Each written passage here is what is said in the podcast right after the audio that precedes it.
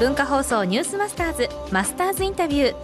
今週のインタビューのお相手は山形鶴岡市のイタリアンレストランアルケッチャーノのオーナーシェフ奥田正幸さんです。地元庄内産の食材を使った料理で注目を集め日本を代表するシェフの一人となりました。実家がドライブインを営んでいたという奥田さんに初日の今日はシェフを目指したきっかけについて伺います。高校卒業するときに先生が、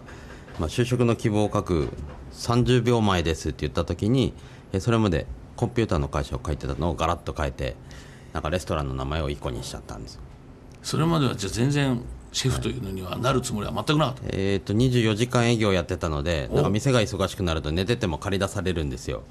でこんな仕事は嫌だなと思ってたんですが。どちらかというとじゃあ敬遠してたんですね。してたんですがなんか最後になったらこうなんか血が騒いだというか。それなんかきっかけはそれさ さ残り本当にギリギリになって。えっとなんかね学校の文化祭でみんなが料理やって宿泊してたのをぴょんって触ったらすぐポッてできちゃったんですよね。なんか4人ぐらいでやってたことを1人でできちゃったっていう途中の経緯もあって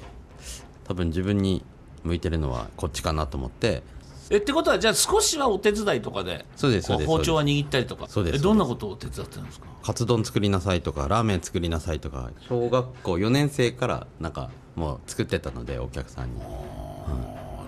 そういう感じで。その時にはどんなイメージだったんですか？なりたいどんなシェフにっていうのはありましたか？あとまず和食には就きたくなかったんですね。あの父が和食やってたんで一生親父から言うことを聞いて説教されるのは嫌だと思ったんで、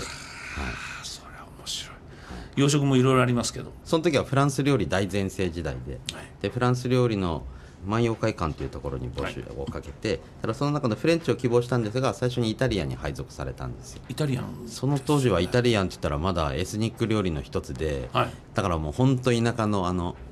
家庭料理の一つだったんですよその当時は。そしたらこうあれよあれよとこうイタリアンがなんか知らないうちにこうずっと一緒にだからイタリアンの流行りと一緒にこう学生時代はスポーツは？バドミントンにすごく夢中になっちゃって、はい。まあ、1年の後半からはもうレギュラーになっててで2年生の終わりですね。その時のインターハイの予選があってその時にインターハイ選手に勝ちそうになっちゃったんですよ。でその時ちょうど大人と一緒に練習してたんですよ僕、はいはい。あの学校で練習やってその後終わったら大人のクラブに行って練習してたのでで多分知らないうちにこうちょっとレベルが上がっててでインターハイ選手に勝ちそうになったらその学校の生徒からコート中を囲まれて1対40ぐらいになっちゃってこの人に勝っちゃったらどうしようと思ったんですよ、そしたらマッチポイントのところをひっくり返されて負けちゃったんですよ。でその後に今度国体予選があったんですよ、でその時は学校の修学旅行と同じ日で、えー、とそれまで僕は大人に混じって猛特訓して国体に行こうと思ってで先生のところに行ってすいません僕あの修学旅行行かないのでぜひ国体予選に出してくださいって言ったら先生が何を言ってるんだお前は。そんなとこお前が言ったってどうせ3回戦で負けてるんだ無理に決まってるじゃないかって言われて台湾に連れてかれたんですよ。修学旅行の方に連れてかれたんですか？そうです。その時に学習したことは来たチャンスは絶対取らなきゃいけないっていうのと、あの男は結果を出さないと上の人は絶対引き上げてはくれないっていうのを 高校生にして学んでしまったんですよね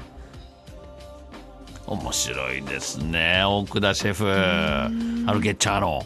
なんつってバドミントン夢中ですごい強かったのに結局修学旅行に行ってしまったっていう。でも来たチャンスは絶対取らなきゃいけない。そうです。かっこいいじゃないですか。それでしかもねイタリアンっていうね道に進んでいくんですが、流行っちゃうんだよね、まあ、それもだからチャンスはつかみ取ったってことになると思いますが、今週は面白い名言が飛び出しますから、たくさん出てきますんでずっと聞いてください。このマスターズインタビューはポッドキャストでもお聞きいただけます。文化放送ニュースマスターズの番組ホームページをご覧ください。明日もアルケッチャーノのオーナーシェフ奥田正幸さんのインタビューをお送りします。マスターズインタビューでした